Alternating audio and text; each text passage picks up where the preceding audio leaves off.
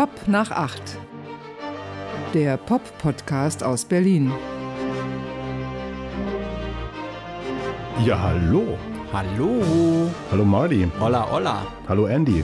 Hallo Andy, bist doch du. Also Ach ja. hätte ich doch sagen müssen, oder nicht? hätte ich sagen müssen, Hello Andy? Ach, mach doch, was du willst, denn wir sind frei hier bei Pop Nach acht, dem Pop-Podcast Pop-Podcast aus Berlin. Berlin.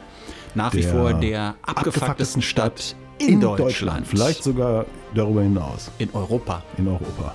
Wissen wir nicht, weil wir nicht mehr rauskommen aus diesem Land, aus dieser Stadt. Wir können nicht mehr reisen, wir haben kein Geld. Und die Ähm, Klimakatastrophe.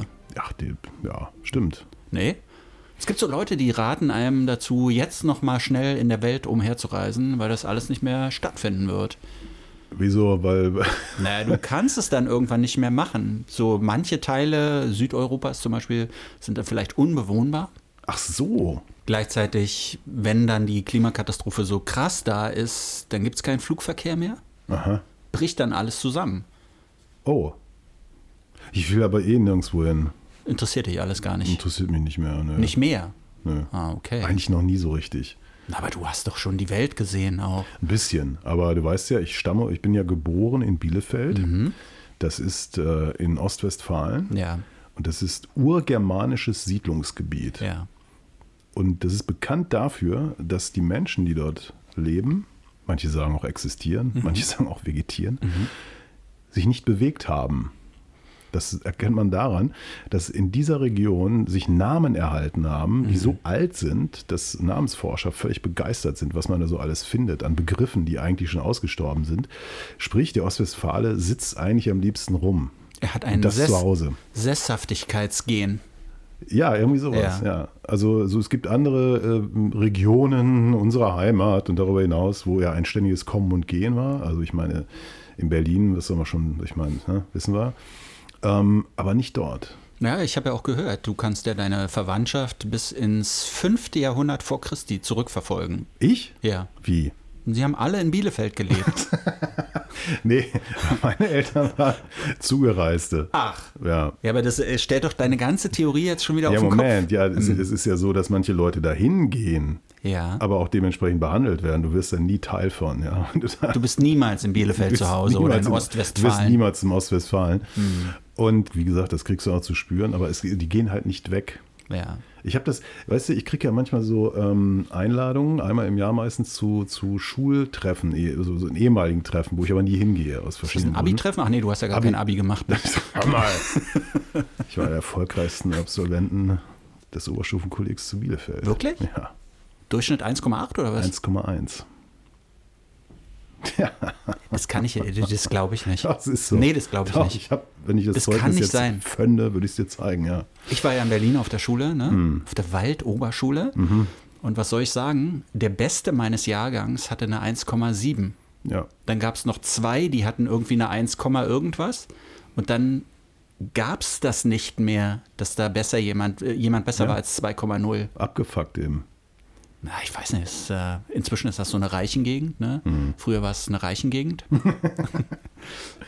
Ja, okay, aber Mhm. wie gesagt, das, das Sitzgehen ist in mir, wobei wir ja nach wie vor nächstes Jahr nach South Korea müssen, ne? zur Ja. 125. Ausgabe war es, oder was die, ja, 125. Oder Ne? 150. oder Ja, 100. 125, ja.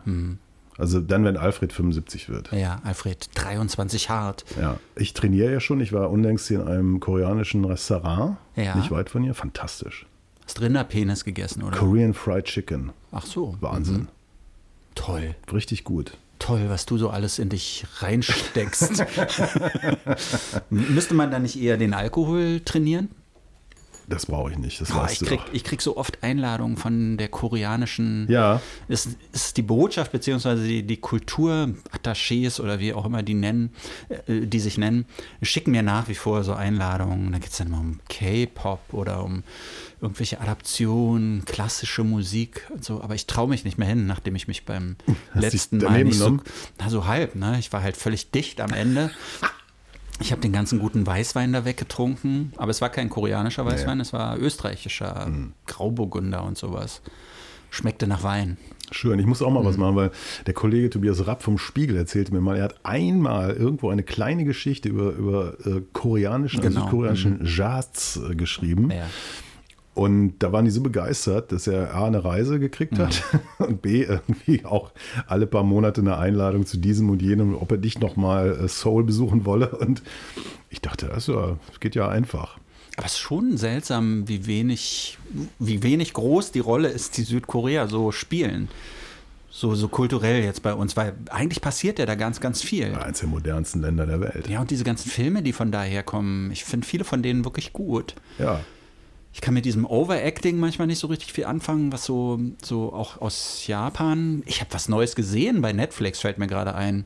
Aha. Endlich mal wieder ein Zombie-Film, der mich irgendwie erreicht Nein, hat. welcher? Ich krieg den Titel jetzt, glaube ich, nicht ganz zusammen, aber es ist so. Da ist so ein Typ, die Zombie-Apokalypse geht los. Ja. Ne? Er, er ist ein Ja- Japaner in Tokio und er hat so einen Mörderjob gerade angefangen, wo praktisch erwartet wird, dass er sich tot arbeitet. Ne? Es gibt ja einen japanischen Begriff dafür, glaube ich, sogar für Ja, ja, Leute, genau, die sich genau, tot ja, arbeiten. Und die lassen ihn einfach Tag und Nacht am Stück so durcharbeiten. Und eines Morgens, er ist völlig übermüdet, geht er halt los zur Arbeit und da ist die Zombie-Apokalypse, ist, ist voll im Gange. Und er guckt auf die Uhr und sagt so, fuck, wenn das so weitergeht, komme ich zu spät zur Arbeit. und dann geht es eigentlich so los. Aber es ist Und- kein heiterer Film, hoffentlich. doch, ist irgendwie witzig. so, der, hat, dann- der macht dann so eine Bucketlist, so 100 Dinge, die er unbedingt nochmal machen will, bevor er von einem Zombie gefressen wird. Mhm. Und dann macht er die halt. Und ich finde es ganz gut. Du weißt ja, wenn es in der Hölle zu voll wird. Dann kommen die Toten auf die Erde zurück. Du weißt ja, dass die Japaner jetzt ihr Wasser abgelassen haben, ne? Haben sie schon? Das äh, Fukushima-Kühlwasser läuft. Ja, ja, Ist total ungefährlich, habe ich gelesen. Aber was willst du mit dem Wasser machen? Wenn es total ungefährlich ist, könnte man auch japanische Reisfelder damit wässern. Oder so ein Onsen machen, so ein, das sind ja diese Bäder, ne? diese heißen Quellen. Ja, warum nicht? Machst du einfach in Fukushima, machst du so einen Onsen auf. Dann können die Leute da zu, zu Zehntausenden hinfahren und da drin baden. Genial. Komm, Hm. wir schreiben mal an, an den Bürgermeister von, aber da wohnt ja gar keiner mehr. Da wohnt ja niemand mehr. Komischerweise ist diese Gegend gesperrt für Menschen. Ja, ich, aber ist ungefährlich. Es ist ungefährlich, ja. Hattest du diese Netflix-Serie gesehen? Ja, furchtbar. Die über Fukushima Ja, ja. und die Katastrophe? Langweilig. Ich hatte so viel erwartet, weil ich dachte, das ist so wie Tschernobyl, diese Oh, HBO-Serie. Genau, das ist einfach eine super Serie mit so einem, un- gerade in den ersten drei Folgen, so unglaubliche Beklemmung und die Musik, die da immer so drohend, so, so im Hintergrund dröhnt.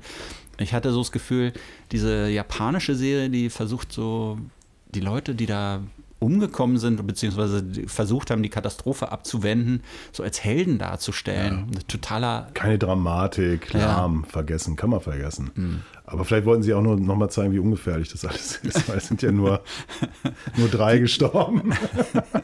Wie, wie viel Millionen Liter von Wasser Das werden kann man da gar nicht sagen. Das man kann kann man es gar nicht sagen. Ne? Man könnte- unglaublich viel. Man könnte ganz Berlin damit sauber machen, glaube ich. Ja. Eigentlich, das wäre doch auch mal eine Idee. Wir schreiben an den Bürger. Ach nee, da wohnt ja keiner mehr. Warum wohnt da keiner mehr? ich weiß es nicht. Vielleicht, ja, weil es weil auch langweilig ist da ohne Arbeit. Im, im AKW. Pop nach acht, der AKW-Podcast aus Berlin. Ja. Die Marty und Andy. 500 besten Crack-Zombies. Ja. Ach nee, das hatten wir ja schon mal. Sind wir schon bei Episode 82? Season 182 of Pop After Eight. Mhm. Und ähm, wir sind on fire nach wie vor. Ich meine, wir sind nur noch 18 Episoden von 100 entfernt. Wann, wann ist denn das dann genau? Guck mal, wir haben jetzt Mitte August. Das heißt, ähm, 18, vier Monate. September. Oktober, November, Dezember. Ja, Um Weihnachten. Um Weihnachten rum. Um. Weihnachten rum. Ich freue mich so auf die Weihnachtsausgabe. Ach so? Ja. Wegen der Weihnachtsausgabe. Achso, Ja. ja, ja, ja okay. Hm. Vielleicht trifft das zusammen. 100. Ausgabe und wir sprechen über meine liebsten Weihnachtsalben. ich freue mich da so drauf. ich höre die ganze Zeit nur Weihnachtsalben, nur um diese Weihnachtsausgabe so richtig bestücken zu können. Ja. Ja. Ja, wir haben Mhm. äh, wieder Post gekriegt und ähm, ich hatte ja in der letzten Episode gesagt, ich äh, weiß nicht mehr, wie dieses tolle Sinead O'Connor Reggae-Album Ja, heißt. ja. Und äh, hingewiesen Ich wurde. weiß natürlich, wie es heißt. Ja, ich auch. Throw jetzt, down your arms, oder? Ja, weil- Warum wusstest du das nicht? Weil ich es vergessen hatte. Wer Und- kennt es nicht? Dieses Reggie-Album von Sinead O'Connor. Äh, Eins der best, das beste Reggae-Album der letzten 20 Jahre, mindestens. Natürlich dank Sly and Robbie, schreibt Ja. der Kunde hier. Ja. Ja. Volker. Volker hat uns war das? geschrieben. Ja? Mhm. Okay. Ja. Er hat auch geschrieben, dass wir natürlich falsch recherchiert haben in Sachen Divo. Ach so, natürlich. Wir sollen nicht alles glauben, was einzelne Deppen auf Facebook schreiben. Volker, ganz ehrlich, das ist nicht meine Sprache. ja, wirklich. Soll ich was sagen? Recherche ist nicht meine Art. Hä, Recherche? Jetzt mal ehrlich, bin ich Journalist oder was? Ja, also 60 Tacken, ne? War das jetzt eigentlich schon? Nee, ne? Ähm, Oder jetzt gerade, Jetzt, ne? wo diese Folge rauskommt, ist sie, glaube ich, gerade gestern über die Bühne gegangen. Also dieses gestern- Divo-Konzert. Gestern hätten sie 60 Euro bezahlen können. Ja. 100 Aber, kostet Row Zero bei, bei Divo. aber ich habe Karten gesucht und die haben 100 Euro gekostet. Also deshalb weiß ich nicht. Na, wahrscheinlich, wenn du irgendwo suchst, blinkt sofort auf Row Zero Kandidat für Ja. Divo. Komm noch mal Backstage, Marty. Marty in die Saxbox. bei Divo. Wie, wie heißen die nochmal? Die Gebrüder Mother, Mothersbaugh, ne? Ja, ja, ja, ja. ja Mark genau. Mothersbaugh und ich weiß gar nicht, wie der andere heißt. Heißt der Dave oder so? Das sind auf jeden Fall verdächtige Namen. Ich, also Hm. Ja. wahnsinnig verdächtige Namen. ja. Ja, dann sagt hier Volker, nennen wir ihn Volker D., oder? Mhm. Um nicht zu viel zu verraten. Kennt Andreas North Sea Jazz in Rotterdam nicht? Kennst du das etwa nicht? Hat er nicht geschrieben, aber meint er, glaube ich. Ausgerechnet, nee, das Ja. Mhm. erfinde ich jetzt gerade, das bestorganisierte Festival für Erwachsene findet auf einem Messegelände in zehn Hallen statt. Exzellente Black Music im weitesten Sinne und sehr gutes Essen. Fahre ich jedes Jahr hin. Sagt wirklich noch jemand Black Music? Keine Ahnung. Naja. Dazu kann ich nur sagen, das einzig wahre North Sea Jazz Festival Mhm. fand natürlich in Den Haag statt, Aha. Bevor es aus natürlich geldgierigen Gründen nach Rotterdam umzog. Mhm. Und wer war 1986 in der Row Zero bei Miles Davis? Na, du natürlich. Ich natürlich. Andy. Ja klar. Na klar. Ja. Dass es da gutes Essen gab und so kann ich gar nicht äh, sagen, weil ich so wenig Geld hatte, dass ich einfach drei Tage nichts gegessen habe. Ich bin da unter prekären Umständen, habe ich mich da eingeschlichen. Ich meine, 1986, da warst du vier, ne? Ich gab mich, äh, ich gab mich nicht aus, aber ich bin über das Ticket des Bielefelder Stadtblattes, habe ich mich dort akkreditiert. Hallo, ich bin hier der Journalist, der über dieses Festival berichten soll. Und ja, es war richtig toll. Also ich habe da ganz viele äh, Sachen abhaken können. Ja. Und äh, natürlich Miles Davis gesehen. Ja. Volker D. Das einzige Mal in deinem Leben, oder? Ja. Wann ist Miles Davis nochmal gestorben? Ich, Ich glaube 91 oder so, 92 um den Dreh. Weil ich Woran nicht eigentlich? Krebs, ne? Oder was? Ach, da gibt es diverse Theorien, aber er ist, glaube ich, an seinem Leben gestorben. Wow. Das ist der beste Tod. ja, ich meine, dann ist man wenigstens dafür selber verantwortlich. Also es, es hieß, es könne HIV gewesen sein, Mhm. aber es kann alles Mögliche gewesen sein. Ich meine, er hat ja ab 75 hat er ein Leben geführt, das, das die meisten nicht mal zwei Jahre überlebt hätten. Mhm. Und kam dann wieder so ein bisschen zwar zu sich, aber das, was er sich in der Zeit so angetan und reingetan hat, Mhm. das hat dann wohl, glaube ich, Spätfolgen Okay. gezeitigt. Ja. Zu Björk teilt er unsere Einschätzung. Der Volker D. Mhm. Die späteren Alben sind unhörbar. Wir nannten das damals Kunstkacke. Ja. Ja, Ich das ist auch. nicht meine Sprache. Naja. Aber deine. Meine, meine wäre es auch gewesen, ja, in dem Falle. Weil es geht dann um die Sache, es geht nicht gegen Leute. Das ist für mich immer der entscheidende Unterschied. Ja. ja. Hatten wir über Steely Dan geredet? Nee, Nee. möchte er aber. Beste Band des Planeten sollte mal bei den Klassikern gewürdigt werden. Ach so. Beste Band des Planeten? Wel welches Planeten? Das Planeten Volker. Soll er doch seinen eigenen Podcast machen, oder? Ja. Steely Dan. ja. Ich habe was Lustiges gehört über Beyoncé. Die, wenn die auf Tour geht, dann nimmt die ihren eigenen Klodeckel mit, der dann immer überall da, wo sie ist, raufmontiert werden muss auf die einzelnen Klos. Mehrere Jetzt- Fragen haben sich bei mir da aufgetan. Ja, bitte, Frage. Na, die erste Frage ist so eine ganz profane Frage. Ist das so genormt? Gibt es da eine DIN-Norm, dass praktisch der Klodeckel überall auf der Welt auf die einzelnen Klos so raufpasst? Also, In Deutschland, also ich hatte hier mal Handwerker vor vielen Jahren, als hier eine ursprüngliche Renovierung stattfand, die wollten auf, ein Rechteck, auf eine rechteckige Kloschüssel eine ovale montieren. Das war, äh, glaube ich, rumänische Provenienz. Und ich guckte den Typen so an und sagte, ähm, nee, äh, passt doch. Ja. Ja. Also ähm, die, die Schrauben Ja, müssen okay. genormt sein. Also die Formen sind wahrscheinlich dann free floating. Ja. Da sind wir schon bei der zweiten Frage, die sich mir stellt. Welche Form und welche Farbe hat denn dieser Klodeckel? Ja, da ist leider nichts drüber bekannt. Ja. Ist der jetzt besonders, weil ich meine, Beyoncé hat ja schon ist jetzt nicht so Sag wie jetzt sie ist jetzt, nee, sie ist jetzt nicht wie Taylor Swift oder so so ein Skinny Girl, ne? So. Sondern sie ist halt Ich habe sie, ich hab sie lange nicht mehr gesehen. Whole Lotta Woman, würde ich Mhm, sagen. mhm. Ja. Ist, ist das vielleicht, werden da bestimmte Körperformen so aufgenommen und, und Ja. so wellenförmig vielleicht, weiß ich nicht Noch genau. eine Frage? Wie ist diese Information an die Öffentlichkeit gelangt? Also ich habe äh, mich gefragt, also mein Theorem an der Mhm. Stelle ist, es muss sich um A, die Passform handeln Ja. und B, vielleicht die Tatsache, dass man in diesen Toiletten sitzt, wie wir in der Fachsprache sagen, vielleicht anwärmen kann, elektrisch oder so. Mhm. Denn eigentlich hätte es ja auch eine, eine Packung Folie getan. Wenn man jetzt Stimmt. sagen würde, ja. mir ist das unheimlich oder so, dann, dann schickst du halt, Angst vor dein- Krankheiten oder so. dann Ne? schickst halt dein, deine Toilettenassistentin vor, die Mhm. klebt dann die Folie drauf. So, das hätte doch gereicht. Ja, ja. Aber wenn man ihre Musik hört, hat das schon Sinn, finde ich. Du meinst diese Verbindung von, Toilettensitz. von besonderen Ja. Geschichten über Toilettensitze und dieser Klang? Ja. Okay. Ich glaube, solche Einschätzungen gibt es wirklich nur bei uns. ja, aber das ist Wirklich. doch gut so. Ja. Sonst macht es ja keiner. Sonst, sonst geht ja keiner Ja, hin sonst und fasst, wieder fasst diese, diese heißen Eisen an, weil sie Angst haben. Weil sie, weil sie gleich wieder irgendwo fürchten, da kommt Post vom Anwalt oder da kommen irgendwelche komischen Reaktionen von Fans oder ehemaligen Fans, die sagen, bis jetzt fand ich euch gut, aber jetzt kündige ich mein Abo oder Ich so. kündige weißt du? mein Abo bei Pop nach 8. Das geht einfach nicht. Wie despektierlich geht ihr mit um, mit dieser, mit der größten Künstlerin der Welt nach Taylor Swift? Ich denke, die größte Künstlerin der Welt ist Lizzo. Hatten wir das nicht letzte Woche? Das hatten wir letzte Woche. Und was wir aber letzte groß. Woche nicht hatten, obwohl wir eigentlich drüber sprechen wollten, war Wacken. Ja. Du hast gesagt, Wacken nervt dich so unglaublich. Ah, ja, es war also es ist irgendwie so Psychologie. Also Mhm. Wacken war fest eingeplant. Es stand sogar fett unterlegt in unserem Skript, Mhm. das ja immer drei, vier Tage vor der Live-Sendung äh, akribisch aufgeschrieben wird. Wacken. Jedes einzelne Wort wird aufgeschrieben. Ja. Ne? Ähm, Wer es nicht kennt, ich meine, gibt es Menschen in diesem Land, die Wacken inzwischen nicht mehr kennen? Wenn ja, beneide ich sie. Also es gibt ja für alles Menschen, aber ich glaube, es sind so unglaublich wenige Menschen, dass die Wahrscheinlichkeit, dass einer von denen hier Pop nach 8 hört, die ist relativ gering. Also Wacken ist dieses äh, Festival im Norden Deutschlands Mhm. mit, wie man so, mit, mit härterer Musik, Musik härterer Gangart.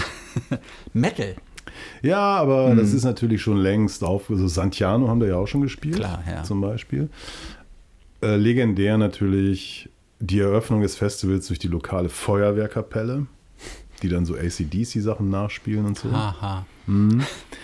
Ein Riesending geworden, ähm, ein Riesenbusiness. Dieses Jahr nicht, weil sie haben Millionenverlust gemacht, dadurch, dass, Mhm. ich glaube, über 20.000 Leute nicht aufs Gelände konnten. Waren es nicht sogar noch mehr? Sollten es nicht 70 oder 80.000 sein und, und, und Also 85 wären gekommen und glaube 61.000 waren da oder sowas Okay, in den Dreh. ah. Ja. was ja immer noch 24.000 wären, die nicht raufgelassen Genau, wurden. Ne? so. Und diese rund um die Uhr Berichterstattung zu Wacken, zu jedem beschissenen Thema, was weiß ich, Wetterbericht bei der Fachsendung Brisant, in die ich zufällig hineingeschlüpft bin, weil ich irgendwie zwischen Live-Übertragung von irgendwas und Sportschau steckte.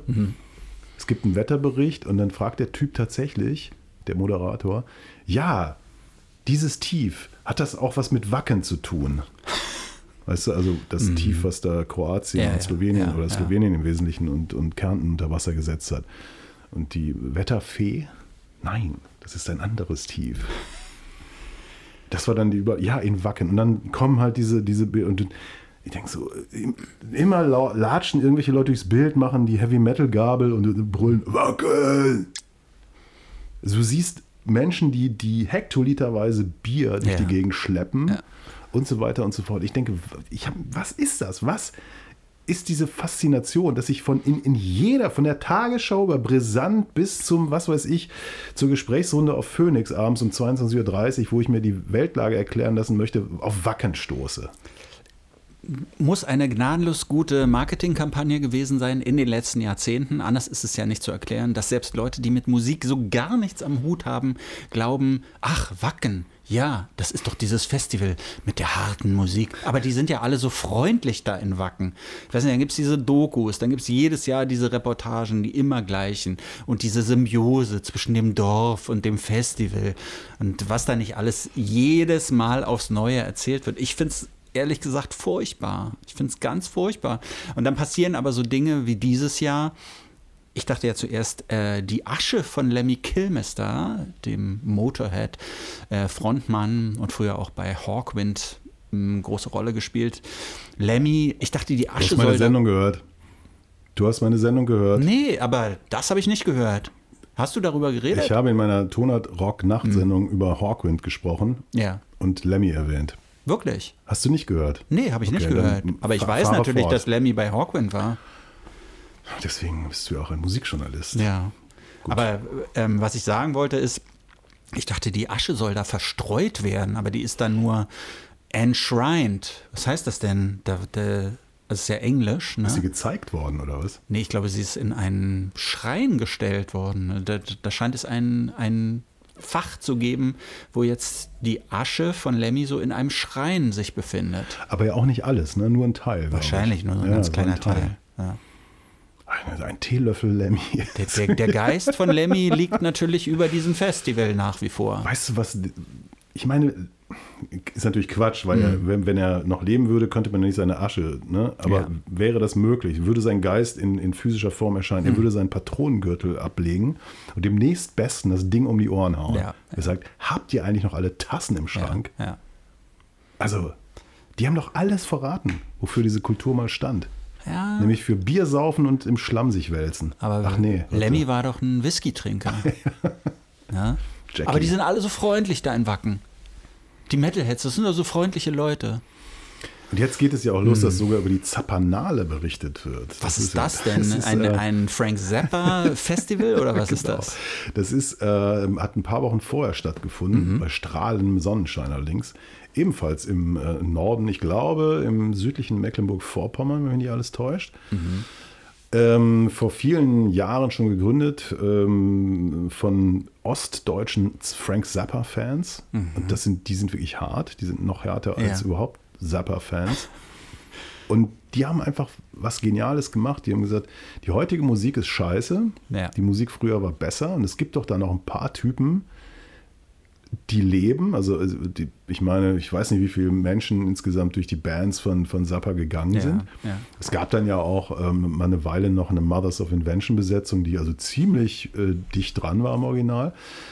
Und die haben natürlich die, die meisten nagen natürlich am Hungertuch und die waren heilfroh, dass sie mal wieder irgendwie spielen konnten. Und dann haben die da äh, bei der Zappanale gespielt. Und das hat sich über die Jahre echt gut entwickelt. Gab so einen kleinen Moment, äh, als Gail Zappa, die Witwe, das Festival verklagt hat, weil sie den Namen benutzen. Die hat ja eine Zeit lang alles und jeden verklagt, Ja, Äh, um irgendwie Geld zu generieren, Geld rauszupressen an allen Ecken und Enden. So ganz im Sinne von Frank Zappa Genau, weil eigentlich. Ne? let's face it, wie Ja. wir in der Fachsprache sagen, viel war da nicht mehr. Mhm. Na, der hat ja keine Hits gehabt und äh, das Geld höchstens durch Tourneen reingebracht und so. Das ist schon hart, ne? Da ist praktisch eine Legende der Musik und nichts bleibt eigentlich ja, und davon. seine Nichts Olle äh, Verwertbares. macht den Rest auch noch kaputt, Ja. so an, an Mythos.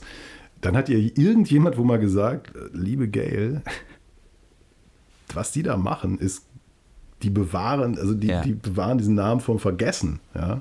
Weil das ist ein echt großes Festival geworden. Und inzwischen ist es halt so, dass das, also nicht nur, es gibt ja kaum noch lebende, übrig gebliebene Musikanten aus der Zeit, äh, dass eben Acts spielen, die so im, im Sinne von, von Zappa agieren. Ja, Also so ja. unhörbare ähm, Math Rock, was weiß ich, Geschichten und so weiter. Äh, klingt jetzt ein bisschen despektierlich, aber das muss teilweise, äh, spielen da richtig tolle Acts. Hm. Allerdings so vor einem sturzbesoffenen ostdeutschen Männerpublikum. Äh, sind richtig viele, die da irgendwie zugange sind. Und, so wurde berichtet, inzwischen ist es so, dass nicht die lokale Feuerwehrkapelle das Festival eröffnet, sondern, du wirst es nicht erraten. Das, feine, feine Sahne Fischfilet oder was? nein, nein.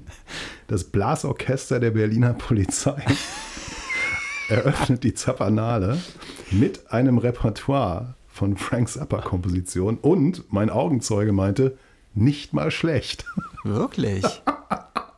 Aber wie, wie geht das denn alles zusammen? Das ist doch völlig abgefuckt, oder aber nicht? das wäre für mich, das, ich, also ich liebe ja Blaskapellen, Mhm. davon abgesehen, aber das möchte ich gerne mal sehen. So die Berliner, die Blaskapelle der Berliner Polizei vor 20.000 besoffenen Ostmännern. I am the slime from the radio, I'm the slime from the aber TV. wie kommen die denn auf die Idee, dass es eine gute Idee wäre, dass ein Polizeiorchester Tracks von Frank Zappa spielt? Ja, Wacken, ja, Wacken haben, die haben äh, Feuerwehr, Ja. ja. nicht mehr Polizei, Polizei, Faschist. Kennst du, ne? Kennst du Polizei? Zappanale. Kennst du? Finde ich geil. Aber wie gesagt, auch Ja. hier beginnt nun etwas. Das ist ja, das, ich, ich wusste davon schon seit Jahren, Mhm. weil ich Leute kenne, die auch hinfahren und immer sehr zerstört zurückkommen. Ähm, aber jetzt kriecht das auch schon Ja. in die Mainstream-Medien. Die Echt? Zappanale. Ich war Wow. erschüttert. Das heißt, wir, wir müssen demnächst so einen neuen Kalender schreiben. Das heißt, wir haben dann Wacken, wir haben die Zappanale. Erst Zappanale. die Zappanale ist mal Zappanale, vorher, ja. ja. Splash haben wir vielleicht noch, weiß ich nicht. Aber Splash ist noch gar nicht so im, im Mainstream angekommen. Nee, ne? weil da keine Blaskapelle im, Mhm. im Vorprogramm spielt. Wir haben die Berliner Philharmoniker in der Waldbühne natürlich in diesem Kalender. Ganz Ne? schlimme Veranstaltung. Das Einzige, was mich daran immer freut, ist, dass es fast immer regnet, wenn die spielen. Wir haben die Weihnachtsausgabe von Pop nach 8, die in allen, in allen Kanälen eine Rolle spielen wird. Hoffe ich. Was ist eigentlich an der Techno-Front los? Ich habe dir ja ähm, ein schönes Geschenk gemacht, äh, wo du gerade deine Getränke drauf abgestellt hast. Ähm, weißt du, ich habe ja extra Es ist ein um- Klassiker, um dieses es ist ein Buch literarischer. Klassiker. Techno, eine Generation in Ekstase. Das Thema Falco Blask und Michael Fuchs-Gamböck. Äh, Unsere Jahrgänge ungefähr übrigens. hast du ja, nachgeguckt? Ja, ja, ja. Der eine ist 66 geboren, der andere weiß ich nicht. Ich hab das mal- 95 ist es erschienen, also ganz noch am Anfang. Ist so ein komisches Ding, ne? So, es liest sich so ein ganz kleines bisschen so wie so eine Magisterarbeit oder sowas. Da sind ja übrigens, wie ich sehe, ich habe Secondhand gekauft, Ja, also mit wollte grad Marker. Ja, da ist ganz viel angestrichen. Ich, ich hatte zuerst so gedacht, was hat Andy sich denn da alles angestrichen? Ja? Was interessiert ihn denn da?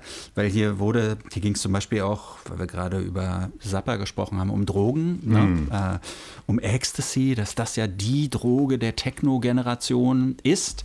War, muss man ja wohl auch sagen. Also inzwischen sind ja alle Drogen Drogen der Techno-Generation. Ich weiß nicht, so oft wird da, glaube ich, nicht mehr gekifft, ne? Aber sie schreiben Westbam zum Beispiel falsch, habe ich schon festgestellt, also so beim schnellen Durchblättern. Ist so semi-gut gealtert, aber sie schreiben halt auch dann über so andere Acts, was weiß ich, wie über Prodigy zum Beispiel, ne? Und ähm, ist natürlich von der Wirklichkeit längst alles überholt. Aber ey, danke, dass du mir das. Danke, dass Gerne, du mir das, ist, das habe ich gerne für dich ähm, an die Seite gelegt. Da muss ich es nicht noch runterschleppen zum Müll. Mhm. Was ich wirklich schräg finde. Da ist eine Rechnung drin. Es ist eine Rechnung drin. Sie haben es damals bei Keepert oh, gekauft. da lebt Erinnerst Kiepert du noch. dich? Ja, ja, der wichtigste, da habe ich mal gearbeitet. Wirklich? Ja, ja. Dieser riesige Buchladen da in der Nähe vom Ernst-Reuter-Platz Ja, ja. in der Hardenbergstraße, wo wirklich über mehrere Etagen, es gab fast jedes Buch und jedes intellektuelle Buch hat man da bekommen. Ja? Ja. Dagegen ist Dussmann heute ein Scheiß eigentlich. Ich habe da um 1990 rum gejobbt Ja. und ähm, arbeitete in der äh, Registratur oder so. Ich musste Rechnungen schreiben, glaube Ja. ich, keine Ahnung. Die haben ja ein unfassbares Geld gemacht, weil die haben Bibliotheken und die Universitäten beliefert. Ach so, ne? Das war ja hm. ein Sure-Shot sozusagen. Und ähm, für mich war das halt so ein, so ein Job, weil ich, ich war ja immer ein Radiomann, aber das Ja. Hm. Radio, bei dem ich arbeitete, bezahlte mich nicht, Radio 100.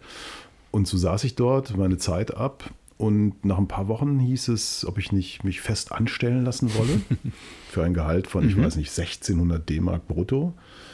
Und äh, ich so, nee, danke. Und ähm, ich war wirklich nicht lange da. Und ich hatte Geburtstag und dann kam der alte Kiepert, also der, ja, Pater, Ja. dieses, äh, der Patriarch, Mhm.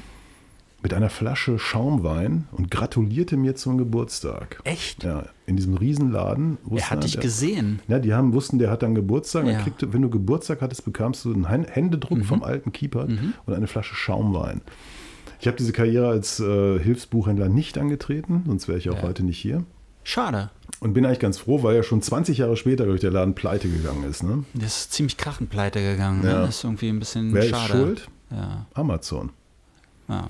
Und diese Generation von Menschen, die nicht mehr in der Lage ist, das Haus zu verlassen, um sich mal ein Buch zu kaufen, sondern das alles Mhm. sich nur alles von zu liefern lassen. machen. Ja. Die Rechnung ist vom 5.1.1996. Ah ja, guck an. Und der Mensch, der sich diesen Techno, dieses Techno-Buch gekauft hat, hat sich gleichzeitig Reklams Schauspielführer gekauft. Ah, okay. Der hat 34,80 Wow. gekostet. Stolzer Preis. Und dieser Techno-Dings hier hat 9,90 Mark gekostet. Mhm. Ja, zusammen 44,70 Mark.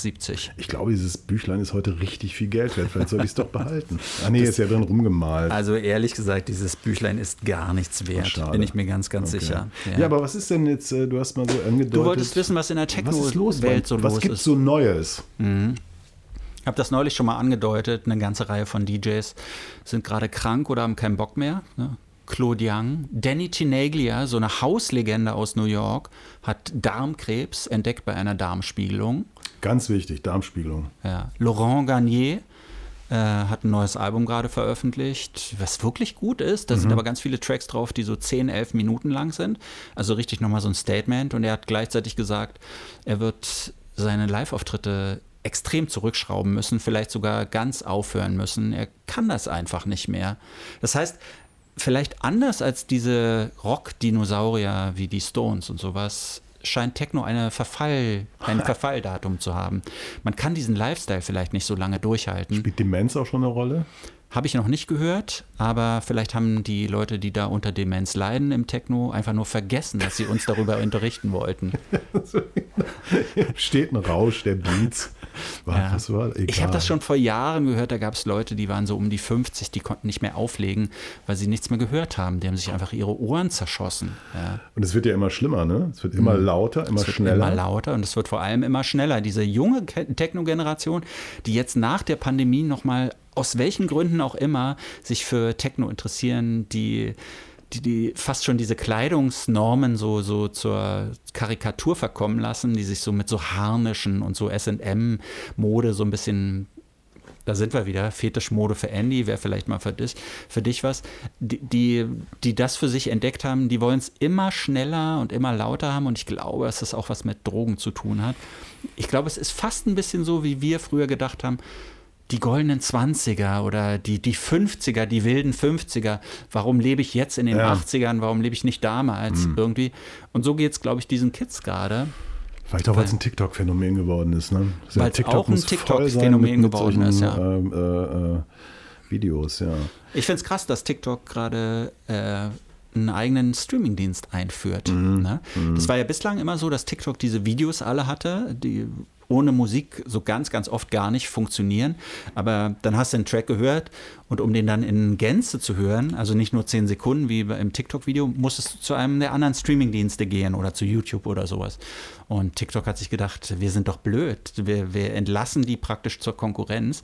Nee, wir machen einen eigenen Streamingdienst. TikTok Music heißt der, gibt es bisher noch nicht in Deutschland, aber in einigen Ländern, in Brasilien zum Beispiel und in Asien. Und ähm, ist ja nur eine Frage der Zeit, wenn die, bis die das alles auch mit den Lizenzen bei uns geregelt haben. Und dann gibt es einen neuen Streamingdienst, der vielleicht, könnte ich mir vorstellen, weil TikTok ist die erfolgreichste App der Welt, vielleicht auch dieses Streaming-Business komplett nochmal auf den Kopf stellt. ja. Chinesische Datenkrake. Ja. Ich sag dir eins, jeder, der das dann abonniert, irgendwann klopft es morgens an der Tür und es steht irgendwie so ein chinesischer Agent vor der Tür und, und macht Will irgendwas. was von dir Will dann. was, genau. ja, aber was will er? Ja, vielleicht Informationen über deinen Nachbarn oder keine Ahnung. Ihr in Pop nach 8, ihr habt schlecht über Deng Xiaoping geredet oder was? Die Älteren so unter uns laut. werden sich äh, erinnern.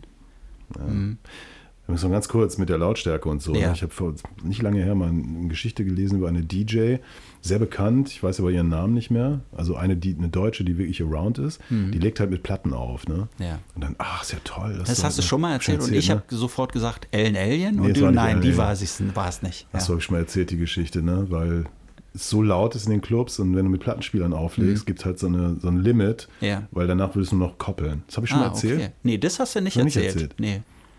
Also tatsächlich so, dass die hat gesagt, das ist jetzt kein äh, Skills, ja, Ja. sind für sie wichtig, aber noch wichtiger ist, dass wenn du mit Schallplatten auflegst, durch die, die Tonabnehmer der Plattenspieler, es ein Lautstärke-Limit geben Mhm. Ja, muss, ja, weil wenn. Mhm. es darüber hinausgeht, gibt es Feedbacks. Und digital kannst du ja so laut machen, wie du willst, weil da feedbackt ja, ja. nichts. Aber interessant ist, wenn ich das jetzt schon mal erzählt hätte, hättest du jetzt sagen müssen, ja, das hast du schon mal erzählt, aber ich höre es immer wieder gerne. Nein, Das ist so ein, so ein freundlicher Umgang mit, mit, mit so, so da bin, ich einfach nicht, protodementen da Menschen. bin ich einfach nicht professionell genug. Du wolltest ja vor der Sendung schon, vor dieser Live-Sendung, den Uhrentest mit mir machen. Ja. Kennst du den Uhrentest? Ich Da- damit ihn kann jetzt, man- aber erkläre ihn doch Damit mal. kann man erkennen, ob Leute äh, Demenz haben. Weil das ist ja so, Beginnende Na, vielleicht schon ein bisschen fortgeschrittene Demenz. Das Ding mit der Demenz ist ja am Anfang, wenn das losgeht, Leute sind ja trotzdem irgendwie gewieft und finden so für sich selber, sie merken selber, ich kann mir nicht mehr alles merken, ja. Aber ich will es mir nicht anmerken lassen, weil ich denke, es ist vielleicht so, so ein bisschen Alterssenilität und die Leute sollen nicht denken, dass ich alt bin. Hm.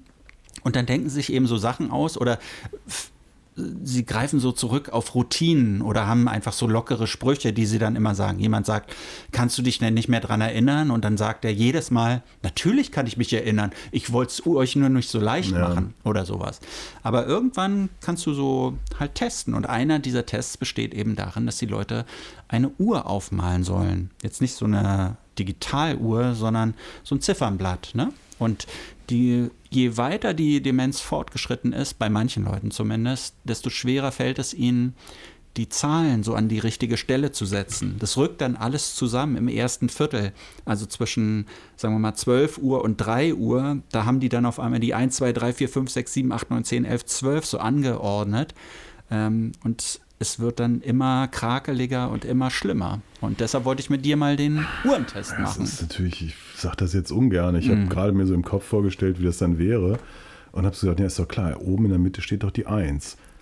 Und dann dachte ich, nee, Da Quatsch, fängt es 12. ja schon an. Da ist die 12, ne? Ja. Die 12, darunter ist die 6 Ja. und dazwischen, dann- oh fuck. Ja.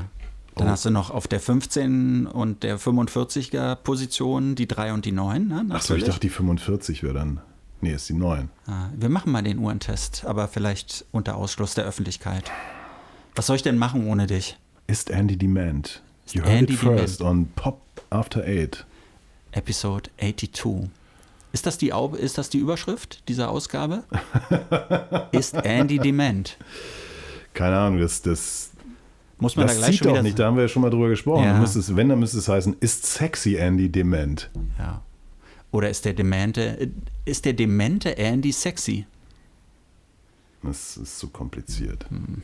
Okay, habe ich wieder um, einmal zu viel um die Ecke gedacht. Das ne? Dement vorne, das stößt dann ja schon gleich wieder ab. Ja, ist irgendwie blöd, ne? Hm. Das, ähm, das muss man auch gleich wieder so eine Triggerwarnung loslassen.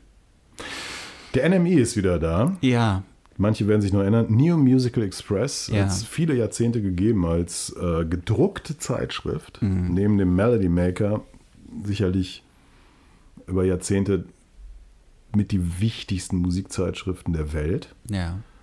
Und wie so viele aus dieser großen Zeit ereilte auch den NMI das Schicksal des nicht mehr wöchentlich Erscheinens, Mhm. des nicht mehr nach Deutschland exportierens, des plötzlich nur noch alle 14 Tage Erscheinens, des plötzlich nur noch im Internet Erscheinens. Ja. Aber das ist eigentlich, fand ich, damals die größte Überraschung gewesen, dass die es nicht geschafft haben. Und das war eigentlich das Warnsignal für alle anderen Zeitschriften, die sich so in diesem Bereich tummeln. Wenn nicht mal der NMI mehr gedruckt erscheinen kann, dann hat eigentlich gar keine Zeitschrift mehr eine, Die eine Zukunft. Historisierenden, also äh, der, Mhm. der, das Mojo Magazine, das ja ständig von gestern erzählt in seiner monatlichen Ausgabe, hat ja durchaus nach wie vor Erfolg. Der NMI war aber natürlich immer an der Speerspitze der musikalischen Genau, sie haben versucht, am Puls der Zeit zu sein. Sie haben immer Richtig. wieder versucht, neue NMI-Bands zu entdecken, Genau. mit denen sie gleichzeitig ihre Hefte verkaufen können. Und seitdem es das Ding nicht mehr gab, habe Mhm. ich auch nichts mehr zu sagen. Weil alles, was ich irgendwie wusste, habe ich aus dem NMI und hier Mhm. Als fresh und von mir entdeckt bezeichnet. Und insbesondere natürlich äh, der Gossip und die Beschimpfung und Ja, sowas. Ne? ja. Das, das, ähm, ja, jahrelang jetzt schon nicht mehr. Und jetzt gibt es das Ding wieder. Aber als Monatszeitschrift, Nee, ne? nee. Als Wochenzeitschrift? Als Als Quartalszeitschrift. Quartalszeitschrift. Ich meine, also Viermal entweder, alle, entweder alle zwei Monate oder, oder äh, viermal oder alle drei Monate. Ja. Müsste ich jetzt nochmal genauer gucken. Das ist jetzt schon wieder eine Weile her, dass wir das äh, gesehen haben. Ich habe es auch noch nicht in der Hand gehabt. Mhm. Ich weiß nicht, was für einem Volumen das kommt, ob es das hier überhaupt gibt, wie teuer es sein wird. Weltweit haben sie eigentlich angekündigt, soll es erhältlich sein, aber ich habe es nirgendwo gesehen. Ich, ähm, es ist ja sowieso schwierig, selbst in Berlin so gedrucktes Zeug zu holen. Am Bahnhofskiosk gibt es nach wie vor ziemlich große Auswahl, aber diese Auswahl ist auch nicht mehr so groß, wie sie mal war. Schon gar nicht Ja. für, für Englischsprachiges. Ja. Ist irgendwie schade eigentlich. Ja, ich finde es interessant. Also äh, es gab ja kürzlich mal von, ähm, wie heißt, von was, die Groove? Die Groove, genau, die, haben macht das. Die hat, einmalig jetzt nochmal irgendwas na, gemacht? na, oder? sie haben es schon mal, glaube ich, vor zwei Jahren gemacht. Da gab es auch schon mal so eine einzigartige Ausgabe gedruckt und jetzt ist es nochmal passiert. Mhm. Und ähm, ich kann mir schon vorstellen, was dahinter steht. Äh, wahrscheinlich macht es erstens Spaß, sowas zu machen. Es ist natürlich auch eine Marketingmaßnahme, aber so eine einmalige Ausgabe könnte sich vielleicht sogar rentieren. Ne? Du kriegst für eine einmalige Auflage kriegst du sehr viel Aufmerksamkeit. Du kannst also Werbung verkaufen und gleichzeitig unterm Strich, du hast deine Leute, die sowieso für online schreiben, suchst vielleicht zum Teil beste Texte der letzten Jahre so zusammen und ähm, machst dann einfach nochmal so ein Heft. Also es schnurrt alles zusammen, so Mhm. wie, was weiß ich, Fachzeitschriften für, für Angler, die ja wahnsinnig erfolgreich sind, Ja. die auch so in bestimmten größeren Abständen erscheinen. Da hast du zwei Leute, die so eine Art Redaktion bilden. Mhm. Das könnte man auch hier bei mir im Zimmerchen veranstalten. Hast deine Leute, Ja. Die schreiben, mh, vielleicht nicht besonders gut, aber auch dann mit Sachen ausgerüstet werden. Die testen dann Mhm. die neueste äh, Angel oder den neuesten Kescher oder die neueste Gummihose, keine Ahnung. Oder ähm, Heritage Post, ist so ein, so ein Ja. Magazin für Vintage Clothing. Kommt, glaube ich, auch alle zwei oder drei Monate. Das ist, glaube ich, auch so ein Quarterly-Ding, ne? Das ist so, ein so ein ja. Typ und der holt sich auch seine Schreiber ran. Ja. Und ist, so ist das die Zukunft des Musikjournalismus. Tja, ich weiß nicht. Wie gesagt, ich habe es noch nicht gesehen. Ich bin, würde mich echt interessieren, was sie daraus machen. Bin auch gespannt, was äh, mit der großen Musikzeitschriftenfamilie Rolling Stone, Musikexpress Mhm. und äh, Metal Hammer passiert, denn sie sind äh, nicht mehr unter dem, äh, den Flügeln, den wärmenden Flügeln des, des Springer, Axel Springer Verlages. Verlags, des Axel Springer Verlags, muss man sagen. Ja, Weil der Springer Springer Verlag Verlag ist- ein Habe ich Wissenschaftsbuchverlag. übrigens auch mal gearbeitet. Ja, beim Springer In Verlag der, in der Ablage, Abrechnung abgelegt, ja. sind die ja nicht am Heidelberger Platz Genau, in ja. Berlin-Wilmersdorf. Mhm, Mhm. mhm. Wollten mich auch fest anstellen. Ja. Aber ich hatte kein Jackett. Das ist wirklich wahr. Man musste im Jackett dort auflaufen und hatte ich nicht. Das ist lustig. Ich habe gerade so ein Video gesehen, weil du siehst ja, ich sitze hier mit kurzen Hosen bei dir.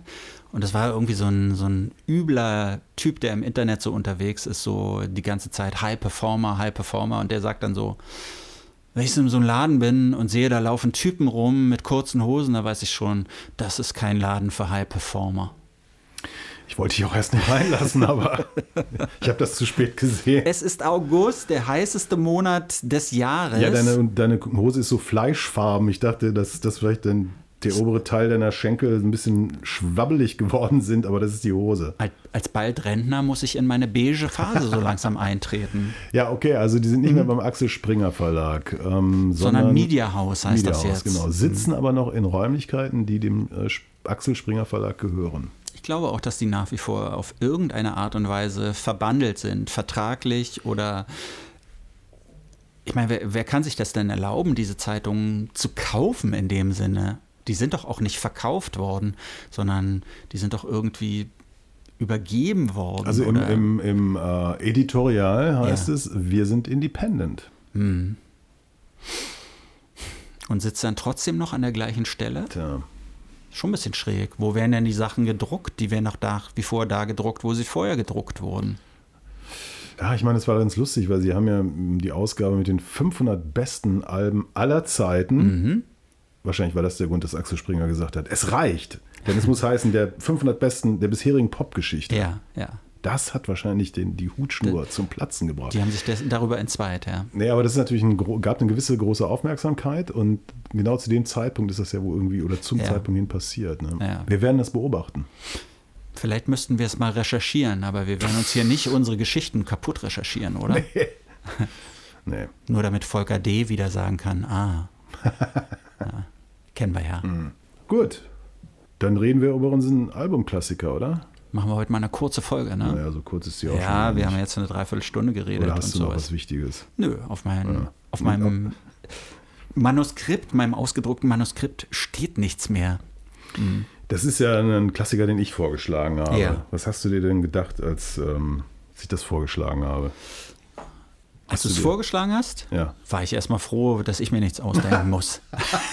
das war mein erster Gedanke. Ja, man muss vielleicht erklären, dass die, eigentlich die ganze inhaltliche Arbeit von einer Person Nein, kommt. das stimmt doch nicht. Wir machen das nach wie vor hier als Team. Aber es war irgendwie so, ich war so leer, auch weil ich da gerade so, weiß nicht, zwei Wochen am Stück durchgearbeitet hatte an anderer Stelle. Und ich weiß nicht, es gibt dann manchmal diese Momente, wo du denkst, ach, das interessiert mich doch alles nicht mehr. Ja. Das ist übrigens noch ein kurzes, das ist ein gutes Stichwort. Dieses, ähm, das habe ich ja auch jetzt bei den Kollegen Zeigler und Kössler in ihrem Fußball-Podcast öfter mal gehört, dass sie so mit der Moderne immer weniger anfangen können, sich immer nach so historischen Dingen sehnen, wie es früher war, noch vor 20 Jahren. Und es ist aber klar, es wird nie wieder so werden, wie es, wie es mal war. Es wird alles immer schlimmer. ja. Ähm, hast du manchmal auch so das Gefühl, dass, dass diese ganze Musik dir auf, auf, auf den Sack geht irgendwo? Ich fange mal anders an, weil ich habe gerade so einen Videoausschnitt gesehen, wo äh, Markus Lanz und der Precht, ja, der Philosophendarsteller, so unglaublich herziehen über junge Leute. Und Echt? Das muss ich mir angucken. Ja, und ich fühlte mich so ein bisschen an dich Abgeholt. erinnert. Ach so, oh, schade. Nee, weil ich, als ich die beiden gesehen habe, ha- äh, wurde es mir klar, wie unglaublich dumm das ist, wenn man erstmal so, so arriviert und älter ist, sich über junge Leute aufzuregen. Das ist einfach, das ist einfach totaler Quatsch. Und dann hat sich der Precht auch noch darüber aufgeregt, dass junge Leute, also das, was wir auch manchmal, ich glaube eher so im Spaß hier sagen, junge Leute haben keinen Bock mehr zu arbeiten und sowas. Und er sagte so, ja, was erlauben sich diese jungen Leute von heute? Äh, die haben nie in ihrem Leben Gegenwind erfahren und dann erfahren sie einmal auf der Arbeit so ein bisschen Gegenwind und sofort sagen sie, ist nicht mein Job und stellen sich die Sinnfrage. Jetzt muss man sagen, der Mann ist ja ein Philosoph angeblich. Ich sage immer ein Philosophendarsteller, aber er ist ein Philosoph. Und wenn ein Philosoph sich darüber aufregt, dass Leute sich die Sinnfrage stellen, finde ich das schon sehr weit aus dem Fenster gehängt. Ja. Und deshalb, ähm, ja, früher war nicht alles besser. Wir kriegen, glaube ich, ganz viel nicht mehr mit. Ich äh, freue mich jedes Mal, wenn ich dann doch noch neue Musik mitbekomme, die mich irgendwie fesselt. Aber es passiert tatsächlich immer weniger, was, glaube ich, mit dem Alter zu tun hat. Ja, zum Glück geht es ja um alte Musik jetzt, Ja. nämlich um das epochale Album King Tubby Meets Rockers Uptown. Ja. Also erstmal Wahnsinnstitel, nach wie vor finde ich, weil alle fragen sich so, hä? Ja. Who the fuck is King Tubby? Und wer sind die Rockers und warum treffen die sich Uptown? Warum treffen sie sich Uptown? Ähm, 1976 erschienen. Der Track, der so heißt, ist bereits 1974 äh, auf einer 7-Inch erschienen. Und es handelt sich um eine Dub-Version, also ein Remix, wenn man so will, ein Live-Remix. Den King Tubby gemacht den King hat. Tubby gemacht hat. Der hatte ein Ministudio in Kingston, Jamaika, wo die Leute hingingen, um sich ihre Tapes remixen zu lassen für die B-Seiten. Also diese ähm, das ist eine lange Geschichte, ich will es versuchen kurz zu machen, entstanden durch einen Fehler. Also in den 60er Jahren gab es das noch nicht. Man brauchte für eine Single eine A- und B-Seite, fanden die Produzenten natürlich ein bisschen lästig, weil man die Musiker zweimal bezahlen musste. Und ähm, dann ist jemand mit einem Band zum Mastering-Studio gegangen und da ist ein Fehler passiert. Also dass die Vocals waren nicht immer zu hören. So. Dann haben die sich das angehört und der Typ meinte so, oh scheiße, ich mache das nochmal. Und der, der Producer sagte, nee, das ist geil, das will ich genauso haben. Und hat ein Acetat, also ein Dubplate, so nannte man das damals, zu einem Dance mitgenommen. Und bei den Dances war es ja und ist bis heute üblich, dass du äh, DJs hattest. Und das Ja. sind im Jamaikanischen nicht die, die Platten auflegen, das sind die Operator. Der DJ war derjenige, der ins Mikrofon gebrüllt hat. Also irgendwelche Ansagen gemacht hat, lustige Reime. Entwickelte sich dann übrigens auch wie, wie der Rap zu einer richtigen Kunstform. Also es war mega erfolgreich. Und dann legten die im Dance das Original auf und dann diesen Dub-Mix. Und der DJ hat über diesen Dub irgendwelches Zeug erzählt. Die Leute Ja. sind ausgerastet. Das hatten sie noch nicht gehört. Sie kannten das Stück, weil du hast halt den Beat, die Melodiefragmente. Und dann gab es diesen Run. Alle wollten diese, diese Remixe haben. Und Tubby war einer der, also wenn er noch selber gemixt hat, der hat dann später natürlich auch äh, Lehrlinge gehabt, war einer der begnadetsten der hatte ein wahnsinniges Gespür an seinem Mini-Mischpult, die Fader so zu ziehen, dass du halt ganz wichtig eben dieses rausgestellte von Drum and Bass hattest. Ne? Also diese fetten Basslines, dann riss das ab, dann hattest du Lücken, da konnte der DJ reinbrüllen, dann kam mal so ein, so ein fetzen Gesang rein. Das war eine absolute Sensation. Aber der muss doch auch die richtigen Gerätschaften dafür gehabt haben. Es war ein ganz oder nicht? primitives eigenes äh, kleines Aha. Mischpult. Äh, Ich glaube, der hat es auf Zweispur gemischt oder Mhm. so dann am Anfang. Später wurde es zu Vierspur aufgebaut. Und also King Tubby war äh, Goldstandard. Ne? Und diese Platte basiert auf Tracks, die Augustus Pablo produziert hat. Also produziert und mit seiner Band gespielt hat. Auf dem Rockers Label. Also sein Label hieß Rockers. Und das Irre ist, dass dieser Track King Tubby Meets Rockers Uptown so populär war, dass der später nochmal in England auf Rough Trade Records veröffentlicht wurde, als auf 7 Inch, wo der Dub halt die A-Seite auch war. Also wichtiger als das Ja. Gesangsoriginal. Und das war, ich glaube, 77 ist sie dann rausgekommen in England nochmal. Und das haben die Punks halt auch alle gehört. Das war dann, das lief überall. Das war ein riesen, riesen Ding. Und diese LP äh, gilt halt als eine der bedeutendsten Dub-LPs überhaupt. Besteht eben im, nur aus, aus Augustus Pablo-Tracks. Ist im Original auch auf Rockers erschienen. Und äh, ganz viele Stücke äh, sind Tracks, die Jacob Miller, den Älteren werden sich erinnern, das war der Leadsänger von Inner Circle. Also eine Band, die ja sogar in den Mainstream rüber suppte, eingesungen hatte. Ähm, ein paar Stücke sind von anderen Leuten. Und das ist ähm, wirklich eine monströs gute Platte, wo du, wenn du die gehört hast, verstehst du alles oder, oder fühlst alles, was Dub-Culture ist. Und viele Jahre später ist mal noch eine LP zusammengestellt worden, äh, wo sie quasi alle Stücke, die hier drauf sind, in den Jacob Miller-Versionen als LP sozusagen nochmal entsprechend rausgebracht haben. Und ich glaube, Greensleeves Records hat es damals gemacht, wurde auch gleich wieder ein Hit, weil alle natürlich das kannten. Und jetzt hattest du diese Stücke eben auf einer LP und musstest nicht die Singles irgendwie zusammensuchen, weil im Ursprung war das natürlich alles 7-Inch-Material. Aber was hast du so gedacht? als du hast es wahrscheinlich zum ersten Mal gehört überhaupt, oder? Ich kenne den einen oder anderen Track daraus. Ich weiß nicht woher. Äh, hab eine Zeit lang auch so Dub Reggae gehört, früher äh, so diverse Compilations ähm, und dann kommt einem natürlich das ein oder andere bekannt vor oder man kennt es sogar. Manchmal klingt es ja auch nur einfach ähnlich. Ich, mir waren irgendwie das nicht so präsent, dass die Melodika da so eine große Rolle spielt. Ne? Die, die sorgt ja wirklich für ganz viele dieser besonderen Momente da. Und äh, ich finde, dass das nach wie vor auch eine Art von Drogenmusik ist. Ne? ja, nee, ich finde, dieses Bekifftsein und, und diese Musik hören, das geht irgendwie für mich so Hand in Hand miteinander. Ne? Natürlich ist es ein bisschen komisch, wie die Tracks dann immer so abreißen. Ja? Warum so als hätte sich da ja niemand mehr Band zu Ende. Gro genau, oder hätte einfach den Fader so runtergezogen Ja, oder sowas. auch, ne, was ja aber auch völlig okay ist, weil Anfang und Ende vielleicht nicht so wichtig, sondern ähm, geht ja dann vielleicht um die Ideen, die da drin, zwischendrin so zu finden sind. Und äh, ich sage das, glaube ich, bei jeder zweiten Platte hier, aber es ist gut gealtert. ne? war ja auch nie weg im Sinne. Mhm. Also ich meine, diese Melodika, die du da ansprichst, ja geblasen von Augustus Pablo, eine ganz fragile Gestalt, Mhm. äh, radikaler Rasta, immer kränkelnd eigentlich, ähm, aber der westlichen Medizin natürlich skeptisch gegenübergestellt, hat sich eher dann an äh, Kräuter gehalten, ist deswegen auch nicht sonderlich alt geworden. Also tatsächlich selbst in seiner, in seiner Primetime Mitte der 70er, ähm, ich habe es mal erzählt bekommen von einem Altvorderen, der das live miterlebt hat, schon echt tragisch so ein bisschen.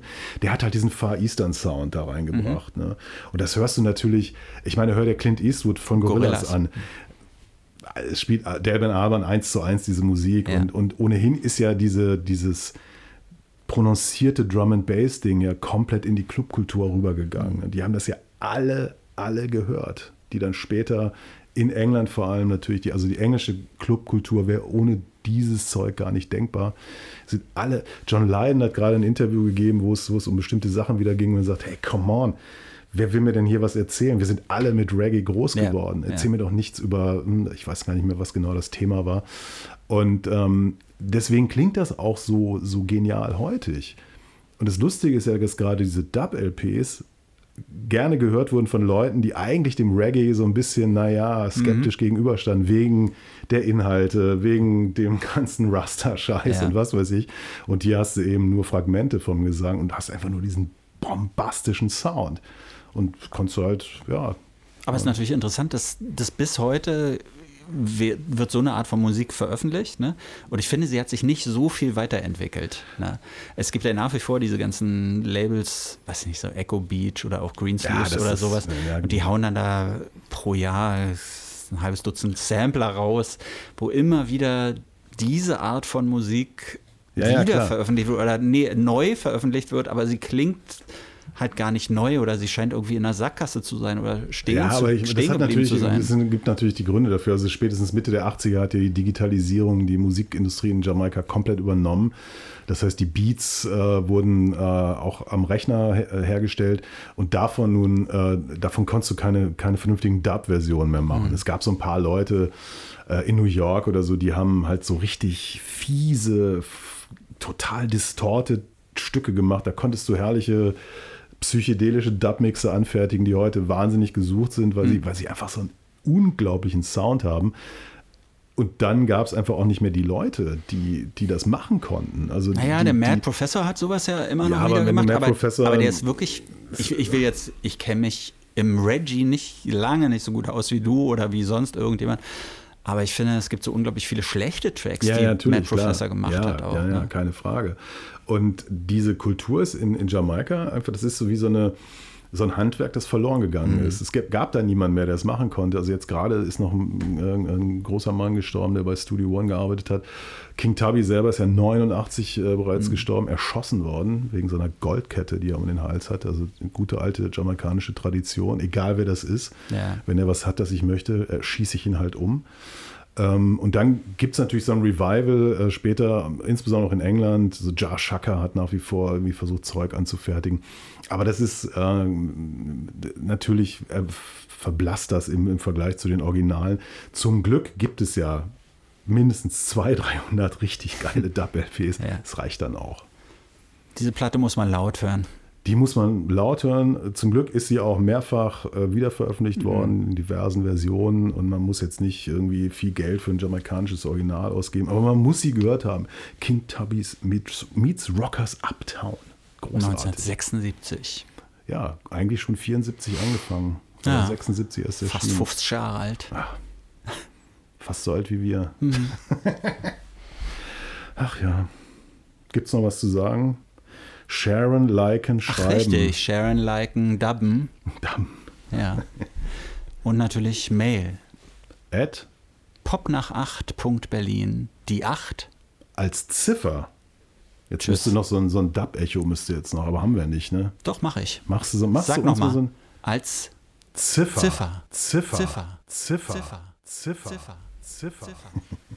Tschüss. Tschüss. Das war's schon wieder mit Pop nach 8.